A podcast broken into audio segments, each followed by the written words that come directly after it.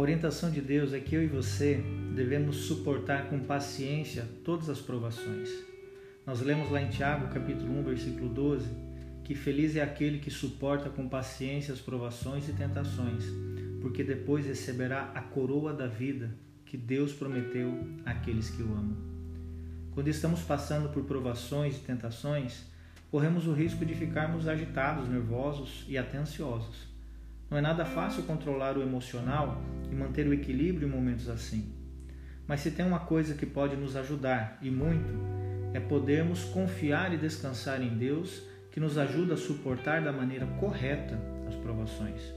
Quando confiamos em Deus, desenvolvemos paciência e sabedoria, que por pior que seja as nossas lutas, elas são passageiras e infinitamente menores do que o nosso Deus. Se conseguirmos suportar com paciência até o fim as tribulações, receberemos das mãos de Deus um prêmio que valerá todo o esforço e perseverança.